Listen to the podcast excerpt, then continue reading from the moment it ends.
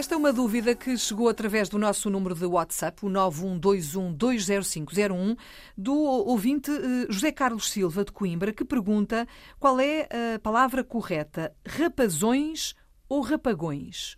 Olha, boa questão. Olha, uma boa questão, é uma boa questão. Uh, Filomena, os nossos dicionários de referência atestam, consagram ambas as formas, mas recomendam rapagões. Rapagões, portanto, o singular rapagão, o plural rapagões. Vá-se lá saber porquê, não é? Vá-se lá saber porquê, vá-se lá saber porquê. Porque, de facto, nós temos a palavra base rapaz, porque é que não juntamos aquele sufixo aumentativo, não é? Do Ao carro, Z, não é? carrão. É, é, porque nós temos o inho, que é o sufixo diminutivo, de pequenez. Temos o ão em português, que forma o aumentativo. Por que não juntar o ão a rapaz? Atenção, é possível, rapaz, rapazão, mas a língua também admite o G, portanto, o Z passar a G, portanto, a forma rapagão, e até recomenda, a língua recomenda que seja rapagão.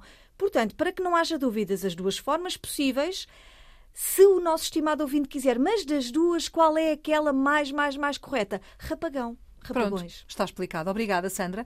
É a nossa professora de serviço aqui todos os dias na Antena 1, na ponta da língua. Já sabe que este e todos os outros programas estão disponíveis também na RTP Play. Pode ouvir quando quiser. Estão lá todos, sempre com a Sandra Duarte Tavares.